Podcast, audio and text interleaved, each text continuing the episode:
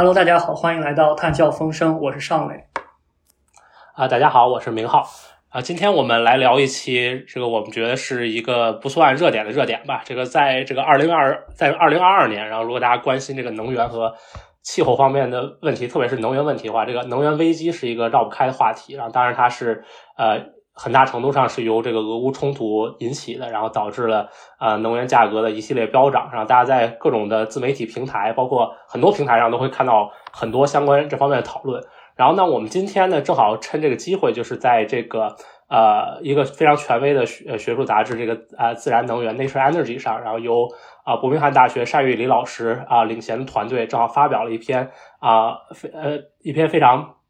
呃一篇科学研究，来啊量化这个能源危机对于我们全球。啊，普通人的这种能源负担究竟有什么影响？然后我们今天很高兴能有机会来讨论一下这个问题，然后相信这个话题也是很多听众感兴趣的，可能也是啊对各行各业的听众有启发。然后另外我们今天也非常高兴能够那个再次欢迎何盼老师来到我们节目。何老师是我们上一期讨论这个年夜饭的气候变化影响的嘉宾，然后那一期节目也是啊大家的这个反响非常好，然后何老师也啊。表达了说以后要常来节目做客的愿望，我们非常的欢迎。那么，要不请何老师跟大家打个招呼，然后介绍一下单老师和今天呃来到节目的两位同学。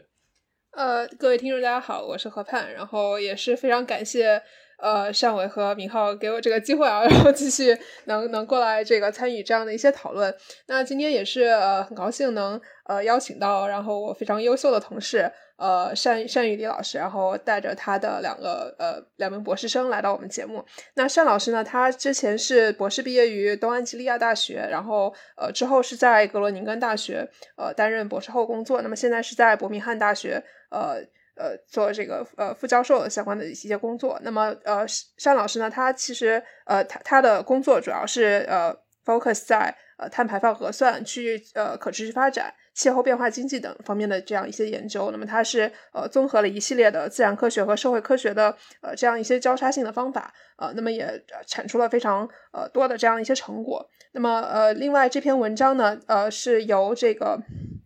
格罗宁根大学的博士生，呃，关玉同关玉如同学和严谨同学两名，呃，两名两两名同学完成的，呃，那么他们两人呢，也是，呃，主要是在这个单老师和呃其他的一些老师的指导下呢，从事呃这样一些呃碳交易以及这个呃生呃消费方式相关的一些工作。各位谈笑风生的听众朋友们，大家好，我叫单玉礼，现在就职于英国伯明翰大学，担任。可持续转型方向副教授，我的主要研究包括碳排放核算、低碳发展转型，还有气候变化经济学等相关的领域。嗯，非常高兴啊，来到谈笑风生节目做客，感谢何凡老师、还有明浩和尚伟的邀请，谢谢大家。谈笑风生的各位听众朋友，大家好，我是关玉茹，现在就读于荷兰格罗宁根大学博士三年级。我的研究方向是生活方式改变对于气候变化目标的影响。嗯哈喽各位听众朋友们，大家好，我是严谨，然后也就读于荷兰格罗宁根大学二年级。然后我的研究方向是呃如何使用碳定价机制来解决气候和社会不平等问题。好，那我们就这个直接开始。然后，要不我先先问一下单老师，能不能请您给我们介绍一下这个研究的大背景是什么？可能很多听众已经对这个能源危机相对有一定了解，但是您能不能再简单介绍一个背景，以及啊，您当时是为什么要选择做这个研究？觉得当时啊做这个研究啊，您觉得这个研究的意义在哪里？好，呃，谢谢明浩，呃，也谢谢尚伟和何潘老师的邀请啊，非常高兴来到咱们谈笑风生。呃，节目这个进行一次呃一次录制哈，去谈谈我们的近期的这个工作啊。呃，首先这个呃对明浩的这个问题，就是说呃为什么做这个研究？呃，实际上从这个俄俄乌战争刚开始爆发的呃就是刚开始爆发的前几个月哈，我们就已就已经关注到了这个能源啊能源变化啊能能源价格的这个上涨，这个主要是从。呃，我们日常生活中感受到的，比如说这个开车啊，那个出去玩租车，然后要加油，对吧？那这个汽油的价格明显的感觉到，呃，就是在一直在往上涨啊。然后后来呢，到这个超市里的这个日常用品啊，我们就买的这个这个日常生活用品啊，这个呃食物啊等等的，这个价格都是在不断的上涨啊。所以我们就觉得这个由呃由这种俄乌战争、俄俄乌冲突带来的呃生活方方面面的产品的价格上涨，这个是实实在在影响到老百姓的生活了啊，影响到我们的这个生活。嗯，那像我们在学校里边啊，算是这个收入还可以的一个群体啊，我们都会感到一定的压力。但是，那如果说对这个普通的啊，更这个呃经济稍微呃困难一些的家庭，对吧？然后对于他们来说，这可能更是一个呃更呃会有更很多更严重的后果啊，有有很很大的影响。所以在这么一个呃背景下吧，所以我们就想尽快啊做一篇文章出来，然后看看这个俄乌冲突。啊，带来的价格危机，带来能源价格危机啊，以及其他的呃这种产品的价格变化吧，对不同家庭的影响。对，实际上这这是属于一个呃近期的一个相对比较热点的一个话题嘛。呃，我们团队在就是呃对于这种呃突一些突发的事件吧，对于这种突发事件，嗯，看他们对于啊环境也好，对于碳排放也好，对于气候变化的影响。啊，去讨论这种影响已经就是啊很长一段时间在关注了。对你像之前这个新冠疫情时候，我们做了啊疫情对于全球碳排放变化的影响啊，这是属于一个呃类似的一个呃方向，类似的一个研究啊，像就是差不多的研究方法也好啊，或者说呃就是主题比较相近吧。对，所以是在这么整体这么一个大背景下，我们做了这呃就是这样一篇文章。呃，就您刚才提到这个研究方法，就是能不能给大家先就是概括一下，就是当去研究这个俄乌问题影响的时候，就开始是怎么设计这个研究的一个总体思路，就比方从哪些问题入手，然后怎么去把这个框架搭起来。嗯，呃，因为我们整体的呃一个大的研究问题啊，就像我刚才说的，就是去看看啊俄乌冲突带来的能源价格危机。影响是如何影响人们的日常生活消费啊？从这个啊，从这个能源价格变化、能源价格驱动啊，从这块角度来去讨论这个直接影响和间接影响啊。嗯，在选择方法上呢，因为我们组很多啊，就是之前的研究哈，包括我们很多同学用的都是投产出啊，以投产出为基础，所以我们就选择了这个投产出的啊方法来去做啊。呃，那投产出它一个好处呢，是可以呃去分析产业链上的这种影响啊，这个我们我们叫这个间接的间接的影响啊，它就是能够看到呃由于呃价格就生呃生产端的那种价格投入啊，就呃能源投入这部分的能源价格变化，然后传导到消费侧，传传导到终端啊终端产品上，那在这个过程中。它所带来的这种啊价格的波动带来的传递呃它它的影响啊，然后一些能源的问题，还有环境的问题，对，所以所以我们就是用了这个投产出的方法，然后呃同时结合了呃我们的一套呃从世行跟他们合作做了一套这个呃呃居民的消费数据库。啊，那么在这个呃这套居民消费数据库呢，它是把啊全球一百一十六个国家啊每个国家有啊分了二百零一个收入组，呃呃消消费组，那么这些消费组他们的呃从高到低嘛排排的他们对不同产品的这种消费的金钱啊每年大概是什么样的一个水平的这这样这这么一个有这么一套数据库，那结合这套数据库之后拿 L 表拿拿这个投产出的方法呢，就可以去看到。啊，不同啊，这个居民啊，不同不不同收入组的居民，他们在这个啊价格冲突下，他们的啊消费会变成什么样？这是整体的一个方法啊，方法的一个构架，大概是这样。呃，所以我们是不是可以这样理解，就是说，呃，投入产出的这样一个方法，它不仅能够呃捕捉到。呃，由于直接的这样的一个价格的变动导致的，比如说，呃，我们日常用电、用气、用煤的一个价格的上涨，同时它也能够捕捉到因为这些呃能源价格的上涨而导致呃居民在消费其他的这样的一些日常用品的时候，这样的一个呃能源的这样的一个消耗，也就是说所谓的这样的一个间接的影响，所以它是一个能够呃涵盖方方面面的这样的一个消费的方法呢。嗯，对啊，是的，是这样的啊，谢谢何何潘老师的总结，非常到位。所以这个投入产出也呃近年来在这个就环境领域啊、气候变化领域啊、碳排放这个被很非常广泛的使用，做了很多这种啊直接、间接啊，包括这个呃这个供全球供应链啊相关的一些研究。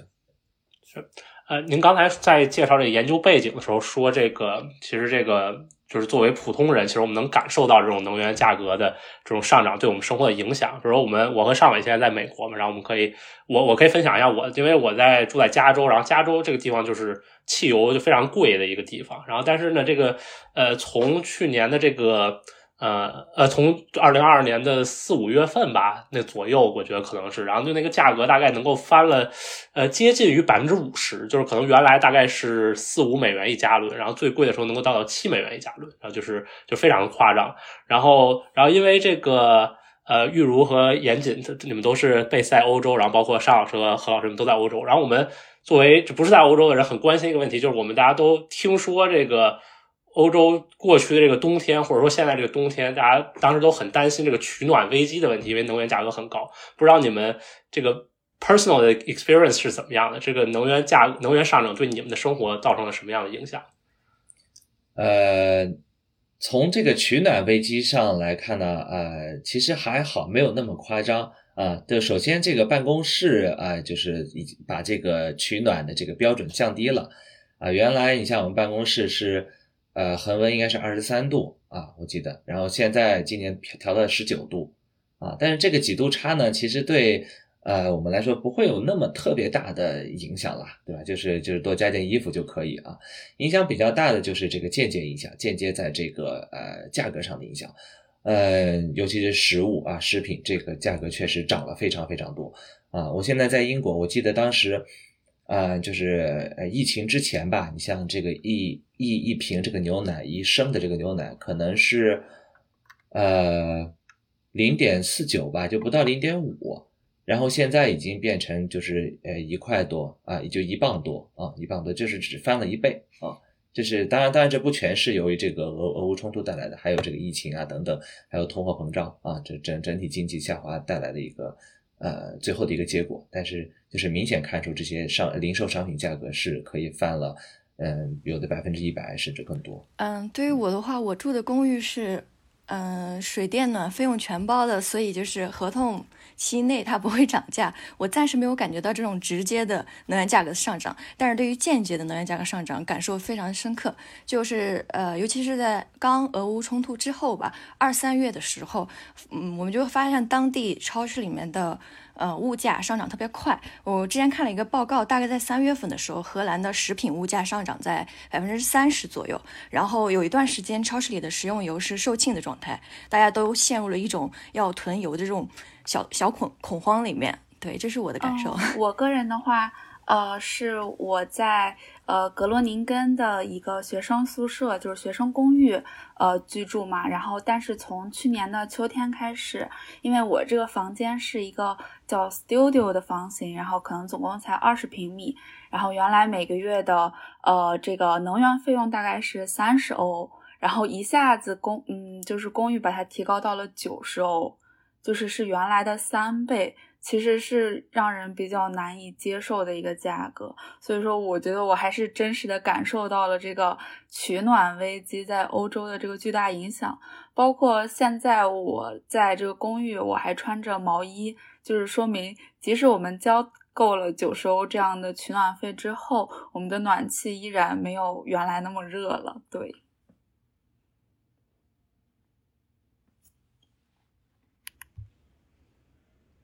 然后我们这边，因为我也是在英国嘛，然后但我是在在威尔士，可能就是稍微呃地方性的政策可能会有一点不一样。因为像我们这边的话，我不太确定是就是威尔士政府还是说英国的政府都是有补贴，因为我看那个呃我的。呃，电费的那个账户里面，然后突然一下子多了很多钱，然后去查了一下这个账账账单，然后就是，呃，那个电力公司说，这个政府因为就是，呃，这个冬天比较难挨，所以就是会给每户发发放一些补贴。因为我平时可能自己在家的时间也不多，所以其实对我自己的影响并不是太大，反而可能对我来说，我一看那个账目里面多了多了非常多钱，就是根本是我平时用不到的那个状态，所以就对我而言，反正是反而是有一些利好。但是我觉得就是说，可能对于这种呃，就是非常依赖于自己的这种取暖的这种，比如说特别是家庭规模比较大的这样的一些呃住户来说，肯定是呃这个冬天还是相对比较艰难的，包括就是经历一些其他的这种通货膨胀。但因为像英国的话，它的呃它的天然气主要是来自于北溪管道嘛，它是主要来自于挪威那边，所以其实可能受俄乌冲突的这个影响会小一些。但是实际上，我觉得就是说任何一个呃这样的一个呃波动，或者是呃这样的一个外生的这样的一个冲击，它其实都是会对居民的这种日常的生活造成比较大的影响。呃，何老师说这个英国的补贴要补充点，这个是呃，就是英格兰这边也有啊，然后我们也是有，然后多的是一个冬天四百四百磅，嗯，它但它是按照这个一个家庭为单位来发的，就如果你是一个非常大的一个呃别墅啊，那你很多房间很多家人的这个就肯定不够，但是如果对一个很小的一个 studio 或者是一个 apartment 的话，还是还是挺好的，对，呃。就刚才大家聊了好多这个大家受到的影响，然后就是我们把这个影响回到这个研究之中，然后我就想看问一下，就是从这个研究上来讲，就是我们刚才的哪些讨论到的内容，其实能够从这个研究所得到的一个直接和间接影响上得到一个反应呢？嗯，从我们的研究来说的话，直接影响主要是关乎到刚才老师们所提及的能源账单，也就是说，我们为取暖，然后私人交通这方面所花费的钱。然后间接呢，就像刚才大家提到的超市里物价的上涨，这些就是因因为呃整个供应链中能源价格上涨导致的其他产品的生产中能源的消。呃，花费增长，然后通过供应链传递给居民，这种就叫做间接的能源花费。这些就是联系到我们研究里面的。哦，就是说到这个问题的话，我有一个呃，我有一个好奇的点，就是呃，你们如何去？呃，确定这个能源呃能源价格的上涨是由于俄乌冲突，而不是由于其他的因素所导致的。这个问题的话，呃，就跟我们的研究时间范围有关了。因为我们研究的情景设置呢，时间区间是在呃二二二年的二月二十四号到二二年的九月十三号这个范围区间内。然后我们研究的背景其实说是因为俄乌冲突激发的能源价格的上涨。嗯，其实对于全球能源危机来说，俄乌冲突只是一个嗯，使它变得更严峻的一个呃关键点。其实它在新冠疫情以来，能源市场其实就已经紧缩了。然后在二二年二月底俄乌冲突之后，局势越来越严重。然后我们做这个研究的目的呢，就是为了看二月底之后能源价格的这种大幅度的上涨对能源花费的直接间接影响。呃，所以我可不可以这样理解？呃，就是这个研究本身它是呃集中在一定的时间段内，并且假设这个时间段内的能源波呃价格波动主要是由于俄乌冲突导致的。嗯，对，何老师您说的对，可以这样理解。对，对我刚想问的一个问题是，就是我们能不能就是在深化到这个具体的这个研究的过程里，就我们这个就就做一点更学术的讨论。就比如说，我们如果举一个国家为例，比如说我们举英国为例好了，那我们这个研究是怎么去？看这个能源价格波动对于比如说英国的居民，然后他们的这种能源账单，然后包括这种直接间接影响，比如用到了哪些数据，就能不能以英国为例子给我们呃 walk through 一下这个过程是什么样？嗯，可以的。呃，就是呃，我们这个首先除了呃。能源价格数据之外，呃，我们呢是使用了一个世界银行提供的非常详尽的一个家庭消费的数据库。呃，刚刚单老师有提到，它呢是将每一个国家分成了两百零一个消费组，并呃有每一个消费组他们的一个消费的结构，就是说他们，比方说是。呃，哪种产品、实物购买在他们消费中的一个占比，然后呢，但是呢，短期内我们可能对于一个危机下的这个。嗯，消费结构的变化没有办法进行捕捉，所以说我们这个研究呢，主要是衡量短期短时冲击内，就是我们居民消费没有任何的呃结构性的巨大变化下，会有怎么样的一个嗯负担影响。呃，就以英国为例，呃，英国的话，我们的结果嗯显示，就是穷人其实要呃呃受更大的负担。呃，也就是说，他们的这个呃能源消费的比例占他们消费总支出的这个占比，呃，要是富人的很多倍。但是呢，其实这个结果是比较可以预想到的一个结果。但是其实我们的研究也得出另一个结果，就是其实并不是所有国家都是这样子的。可能对于一些穷国，比如说呃撒哈拉以南非洲的一些国家，对于他们而言是呃富人受的影响会更加的大。呃，这个呢，我们也分析了背后的原因，可能是由于呃这些国家的很多穷人群体，他们其实并没有呃能源的获得，就是他们还在使用一些呃生物呃生物燃料啊，就是他们可能本身就陷于这个能源贫困之中。然后除此之外呢，比方说对于中国而言，对于我们国家而言，是中等收入群体受影响是最大的。呃，这个结论呢，也和世界银行最新的一个，就是他们的一个研究结果是相近的，就是对于世界范围内可能很多这种中高收入群体，他们在这个能源负担上的影响是会比较大的。对，所以说每个国家其实都有。背后不同的结论，然后呢，这个呢也受我们的这个情景设置的影响，因为在不同情景设置下，我们可能有不同能源价格的这个组合的变化。对，呃，这个影响最大的含义是什么？就是说，成就是花的钱更多，还是说它占比越高，还是说什么？就是怎么去衡量这个影响？嗯，我觉得这个问题就特别好。我们最开始也在思考，就是说怎么样来衡量这个影响最大。然后我们最后呃文章中呢是选取了两个指标，一个呢就是这个呃能源成本上涨的这个绝对值，另外一个呢是能源成本上涨绝对呃能源成本上涨占他们总消费的一个比例。呃，然后我我前面所说的可能是第二个，就是相当于是能源成本增长的呃负担率，对。嗯，所所以对于这个低收入群体来讲，他们的这个负担率比较上涨比较低的原因是，他们用的商业性能源比较少，还是说他们本来的这个基础就比较低？我我就是尝试理解一下，为什么是中高收入人群的影响是最大的？嗯。对于很多就是贫穷的国家而言，确实是他们，呃，因为我们收这个收入组的划分比较细，然后最嗯，就是低收入的群体，他们可能并没有呃达到这个能源的满足，就是他们还处于能源贫困，可能他们并没有呃这种电力可获取上还有他们的问题，对。所以，比方说一个人本来砍砍柴，其实他就不需要。受到这个俄乌的这个直接影响，对，就是这个意思。嗯，还有一个我很好奇的问题，就是除了直接能源的这种影响之外，因为呃投入产出的方法它可以涵盖间接的这种影响。那么我很好奇，就是在能源以外的部门，比如说呃交通，呃呃，当然交通也也有能源的这种损耗了。当然呃，包括这种衣食住行，其他的这样一些方面，那有哪些方面是比较大程度的受到了这样的一个呃能源危机的这样的一个影响呢？嗯，在我们的研究里，我们的直接能源是包含了呃化石能源、煤油气以及相关的产品。然后在间接里面，我们涉及到了就是除了化石能源之外的所有的产品，受影响比较大的其实最大的是电力，对。然后接下来就是食品，然后这也是大家比较关心的两个主要的消费品类。然后食品受到影响是因为，比如说种植农作物需要。有肥料的这种使用，然后肥料的生产需要能源，以及比如说食物的这种运输这种生产过程、供应链中所涉及到的，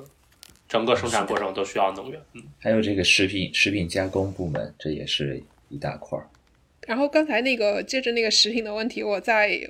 多问一个问题，因为我自己做这个食物消费的，所以我比较好奇，就是说，那这个影响是会随着每个国家它的这种食品的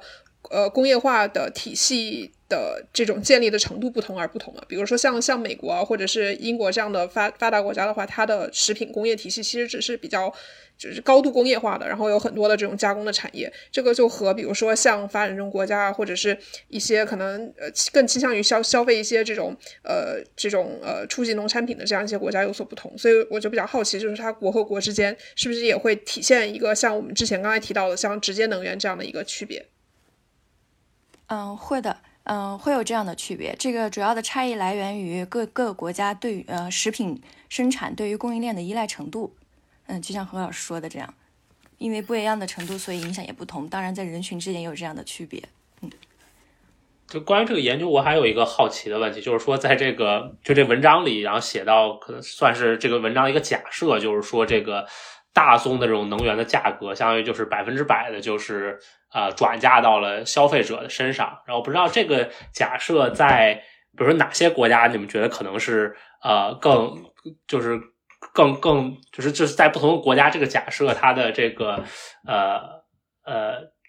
就是在在哪些国家这个假设可能更成立一些，在哪国家这些假设可能更有待商榷一点。或者说，我觉得就是我觉得这个研究问题很重要。但是比如说，我们如果啊，如果让比如让去经济学家来做同样的问题，他们可能会采用的方法是去这种 household 做 survey，当然这是不可能的，对吧？就不可能把全球 survey 都 survey 到。那我想假设我们设想一个这种。hypothetical 的 survey 存在的话，然后去问这些居民说：“你这个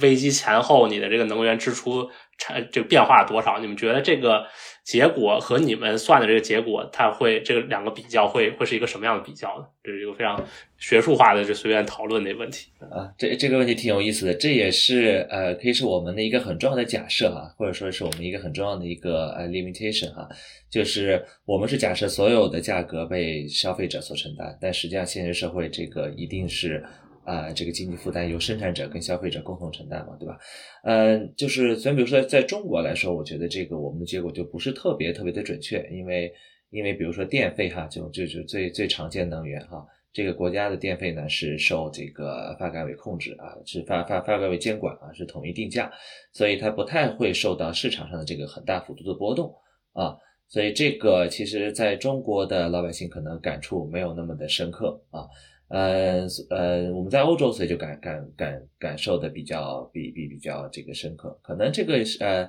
是跟这个呃国家的经济体制啊，整个的呃整个这种运运行的方式有很大的关系啊，嗯对，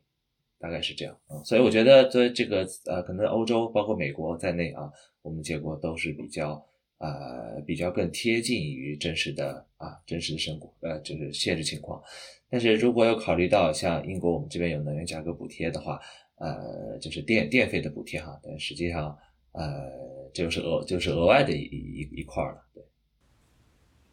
呃，就我接着问刚才明浩的问题，就是就是比你拿一个现实的它的一个真实的这样一个成本上升和。用投入产出推出来的这样一个东西来，因为投入产出，你比方说你要假设这个产业结构不变，你要假设这个消费弹性是不存在的，然后这个没有替代品，然后还要假设这个消费的结构也不变化。就是如果能够把其中的一个假设变成现实的话，就是这这么多假设之中，哪一个假设可能离现实是脱离的最远的？就如果我们再想把投入产出这个这个方法更新的一把。哪一个地方应该是我们最先做的地方，去让它更符合一个真实的情况呢？我其实一直很好奇这个问题。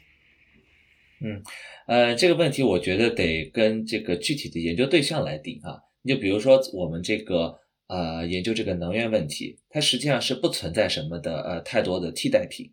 就是这个替代弹性之间，这个这个的假设，呃，对我们来说它的不确定性就没有那么大。它并不像是食品啊，我吃这个或者不吃那个，对吧？这个有很大的替代弹性。但是对于能源，我们取暖啊，尤其是在城市中居住的人来说，它取暖只能通过电或者是气，就这两种，基本上就是两种，所以它不存在太多的替代。所以替代弹性这块儿，啊，我觉得在这个研究里是可以相对呃相对比较好的，是或者说可以忽略的一个问题啊。还有就是刚才那个尚伟说到的。呃，生产结构啊，这个生产结构，那对于这个做 I/O 的人来说，都会面临这个问题啊，因为它是假设它是一个静态的模型，假设生产结构不变。对，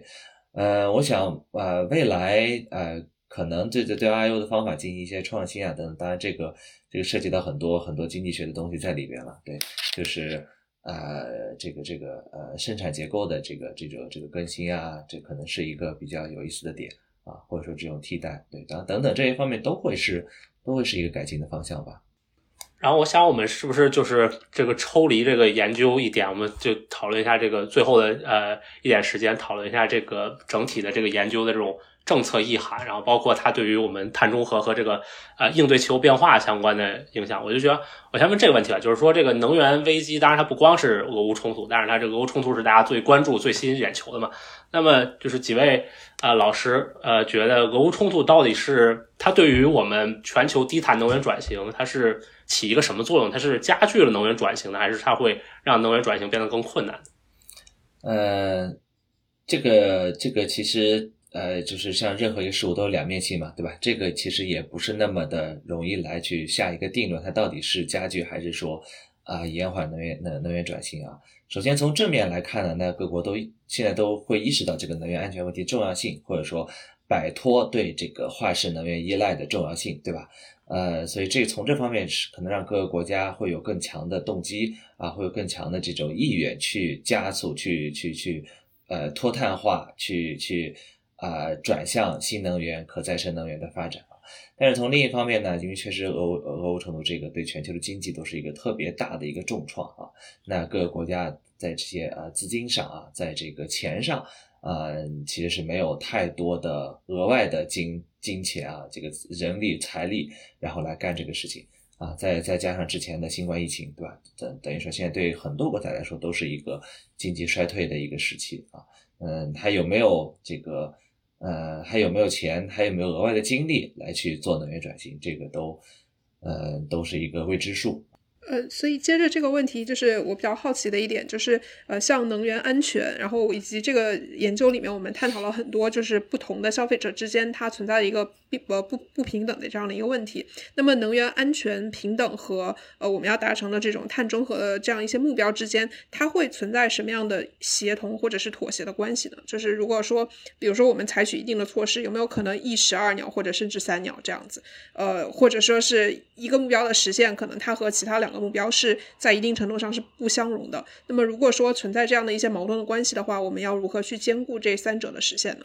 啊，好，就是。呃，就我个人的理解而言呢，就是能源安全平不平等，包括这个碳中和之间，他们确实是会有一个呃，就是嗯 trade off 的关系存在的。呃，但是就我个人研究的领域而言，就是我是想通过这个碳定价机制，也就是这个碳税机制来解决不平等问题。呃，从我呃从最近的研究来看，就是我们其实是可以通过这个。呃，碳税或者碳这个交易这个机制，呃的依次分配和再通过它的收益，呃，比方说，呃，我现在征呃征收一个碳税，然后我政府呢将这个收益作为一个呃能源补贴，或者说做一个现金呃现金支付的转移，然后或者我再对一些新能源新技术进行一个投资，其实这样是可以达到一个呃。碳中和和不平等之间的协同实现的，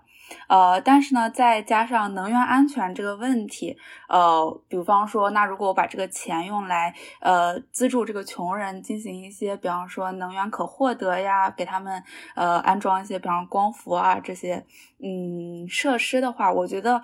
是可以在政策上。兼顾这三个方面的因素的，这是就我个人的研究而言，也是我这个在呃我研究设计这个碳税机制上想考虑到的这三个方面。对，呃，从我的这个观点哈，就是我我的这个一贯的这个观点和主张来看呢，我觉得呃，在我们在实现碳中和或者说碳达峰等等这些双碳目标吧，啊，在这个的。呃，这个背景下一定一定不能放弃的一点就是，啊，就是经济的发展和啊不平等的这个减呃减缓啊，这这这些东西是不可以被啊不可以被忽略的，或者说不可以以呃经济的就损害经济发展为代价来去实现碳中和这个这个双碳目标啊，因为呃说到底这个。呃，人类社会的发展啊，人类社会发展是一个非常非常重大的一个议题啊，而且整个这个气候变化呢，其实是跟这个叫可持续发展啊，跟这些都是紧密结合起来的。我们去啊应对气候变化，说白了也是啊，也也是一定要去实现这种可持续的发展啊，它的本质落还是要落在发展发展上，就是如何要以如何一种不损伤环境、不损伤气候的代价，呃，对，如何以这种方式不损伤环境、不损伤气候。呃不损伤气候这种方式来进来去进行这种经济发展，这是一个非常非常重要啊，应该也应该是我们一直努力去啊去实现的一个一个这么一这么一个状态啊。所以我们近期的一些文章也就去讨论了经济发展和这个碳排放啊和环境环境污染之间的一个脱钩啊脱钩的一个状态。对，所以这个是呃，我觉得是一个比较重要的一个呃研究问题和方向。呃，回到刚才那个，就是讨论这个各个国家之间能源安全问题，就是你看到这个俄乌冲突以后的这个，就是天然气的这个俄罗斯天然气的这样一个呃出口问题，就是很多国家会说要把这个能源生产要国产化。然后我就想问，就是如果在考虑这样一个气候变化、碳中和的背景下，以及考虑这样一个能源安全的背景下，就未来国际贸易的这种能源贸易的这种未来会发生一个什么样的变化？的，就是在之后的这样一段时间内，短期和长期可能都可以。嗯，呃。这个其实挺难去预测的，这个取决于啊，这个双边的贸易关系啊等等啊各方面的因素都会都会对都会对这个问题产生影响啊。但是就像呃就像刚才上位你的这个问题一样，就是呃能源安全问题啊，还有这个能源生产国有化，其实这个挺重要的，就是就是我们要我们我觉得是我们需要做好这种各各种的战略战略准备啊战略储备的工作，在保证啊本国人民的能源需求的这这这应该是作为。第一道啊，最最首先应该保证的一个啊一个一个一个指标吧，对。那在这个基础之上呢，啊，我们还要保证自己的能源储备。那保证能源储备就意味着我们在啊有条件的情况下，是不是可以更多的啊在现在的这种情况下，更多的使用啊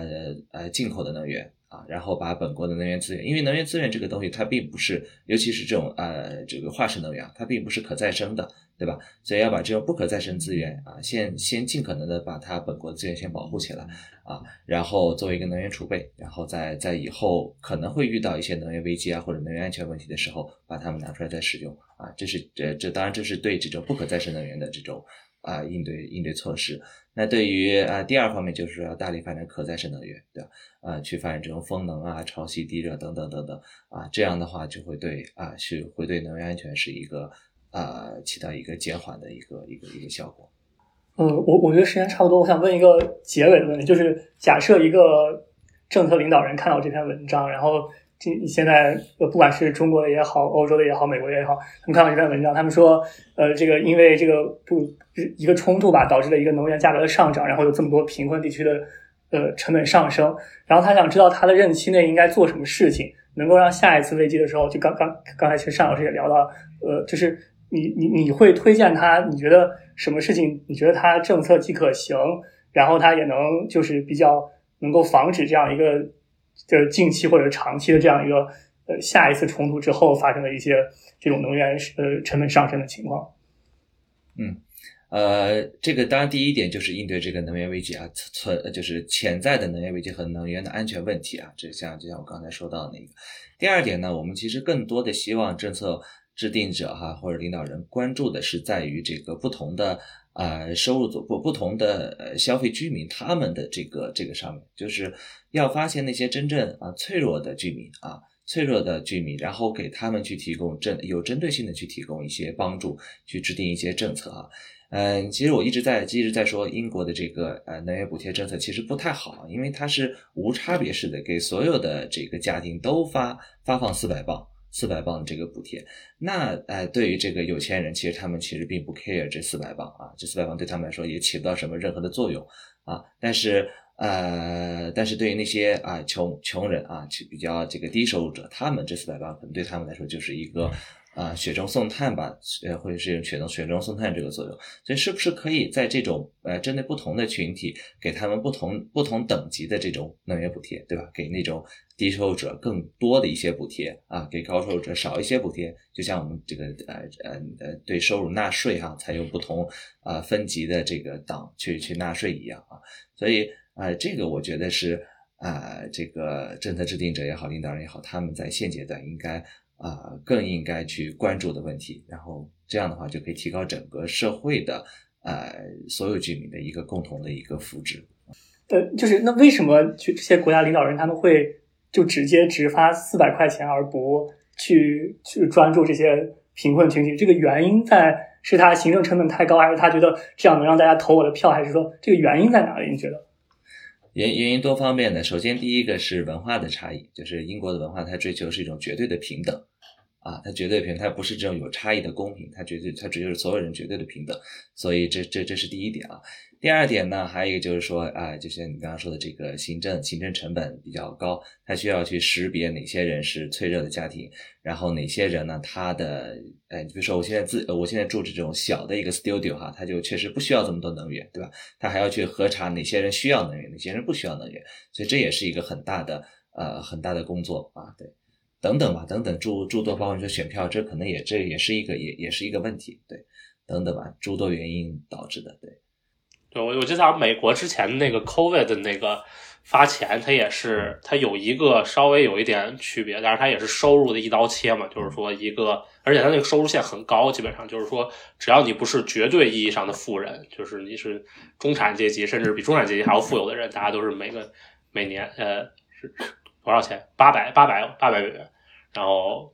然后就反正好像是这个东西也不是不光欧不光在欧洲存在，可能在美国也有这样的情况，所以可能确实这个行政成本可能是一个呃很大的考虑因素。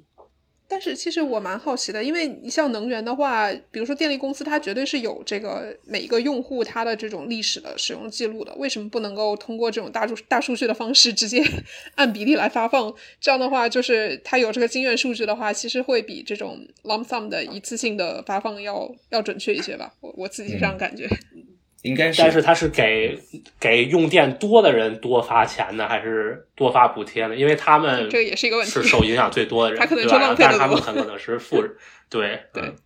而且而且，英国的像欧洲这边的能源公司，它都不是啊，不像国家是，我们国家是是一家能源公司，它有很多家，所以这个之间啊，他们之间的这个数据能能能不能互通啊？这很多涉及到这个 privacy，就是个人隐私的问题嘛。嗯，我还想补充一点，就是，呃，确实他们短期内除了说是对，呃，这个大家进行一个呃同质性的补贴以外，其实他们补贴还有一个误区，就是他们最开始也对很多化石燃料的消费进行了补贴。嗯，就是我前段时间能看到一个报告，就说是二零二二年，在去年的一年，我们对这个化石能源消费的这个补贴达到了历史的新高。就是比方说，他们有的人就你买汽油，我就补你，呃，给你减税，然后给你补钱。但这样其实也延，呃，很很大的延缓了我们这个呃能源转型的这个进程。对，也会有这个问题的存在。这可能就是其实部分在回应我刚才就提出的那个问题，就是比如说能源的这种安全、平等和碳中和之间的一个 trade off。因为呃，像这样的一个政策，它其实必然是会阻碍，比如说双碳目标的达成。但是它另外一方面，其实虽然说啊，就是这个富人其实他很多就是他消耗的这个油量也是非常大的，但是实际上。这样一个政策，同时也能在一定程度上吧，至少就是能够保障那一些呃可能不太能够付得起呃油费的这样这样的一些贫困的家庭，呃，保证他们至少能够消费到一部分的这样的一个能源吧。我自己是这样这样想。补充一个，就是说，就是您这个文章里还有一个很重要的这个。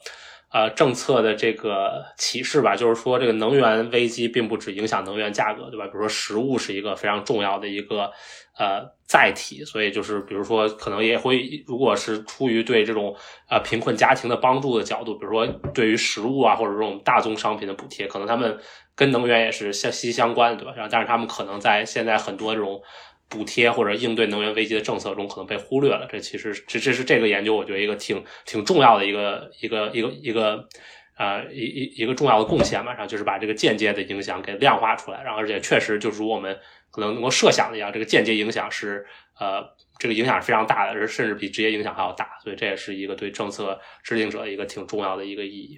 其实从这个话题延伸出去，我觉得它甚至可以延伸到，比如说食物系统的一个韧性。就比如说，如果是高度依赖于加工食品的这样的一个体系的话，实际上它的这种抗抗风险的能力，其实是不如我们都去吃一些天然的原型的食物的。然后所以这样的话，其实可能就是这个在在能呃在食物的这个方面，它其实又达到了，比如说这个食呃食物的这种健康环境和它它的这种韧性的一个协同的作用。就是我们如果都去吃消费一些比如说健康的天然的食物的话，其实它是比这种高度加工的食物，呃，它不但是更更更环保，然后更更健康，它同时就是也是更就抗风险的这个这个能力，其实是某种意义上就是在在这种能源价格的意义上是更强的。嗯，比如说有一个飓风来了，你如果吃新鲜食物的人就没有吃的了，然后加工食品的人才能活下来。为什么是说啊？不不不，这个这个这个不一样，这个呃要看这种冲击的类型。我感觉，因为这个地方我们讨论的是这种能源的危机，让但是如果说是比如说像气候变化或者是气候的 disaster 这样的灾难的这样的一个冲击的话，其实反而是加工食品它的这种韧性是会更高的，因为它。利于储存，就是你可以长期，比如说吃一些罐头食品，但是你如果是新鲜的这种瓜果蔬菜的话，它其实受到的冲击就会更大。所以我觉得，就是韧性的话题，当然是，呃，这个当然就是单开的，可以可以可以单开另另外聊很多，但就是说，它可能要看你的这种冲击的类型。嗯，对，我就说韧性可能它也是一个多 dimension 的东西吧，就是说，我我然然后我想就是正好是结束的话，就能不能给我们聊一下，就是就是基于这样一个现在的研究，可能下一步有什么？研究计划，或者是之后想做的工作，然后呃，可以跟他就是随便可以讲一讲。或者您觉得对于青年的这种学生来说，这个领域有哪些是比较 exciting 的这种 open question？嗯，嗯，这个挺挺挺多的吧？这个呃，就是其实各个方面，其实我们现在整个对于气候变化应对哈，对或者能源的问题。呃，还有非常非常多没有解决的问题啊，其实挺多的。从从我们组自己或从我个人的这个研究来这些研究方向来看哈，那第一个就是数据问题啊，很多地方还是数据数据存在很大的很大的这个缺失啊，或者说不准确的问题啊。我我们一直在做这个 C 字数据库啊，是就是尽可能的去提高啊碳排放数据的准确性哈。这当然这当然是这是这是最重要的一块啊。第二块呢，就是啊，就像啊这篇文章做这篇文章啊，做俄冲突对对居民的消费影响啊，但是往大了说，它可以连接到这个生活方式啊，生活方式的转变啊，就是居民的这种呃消呃生活习惯等等这些的改变啊，是不是会受气候变化的影响，或者说会是不是会对气候变化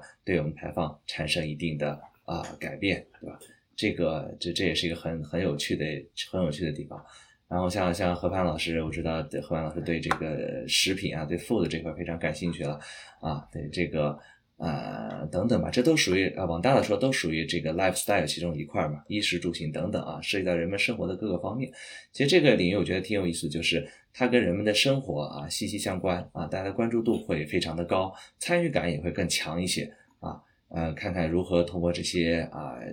就是生活中的小事吧啊，生活中每天都接触到的问题，能够来影响气候变化，能够来改变这个我们的这个呃我们的地球我们的环境，这个我觉得是挺有挺有意义的一件事情，挺有意义的一个方向。好，那我们就谢谢单老师，谢谢两位同学来到我们的节目，谢谢大，好，谢谢大家，我们下期再见。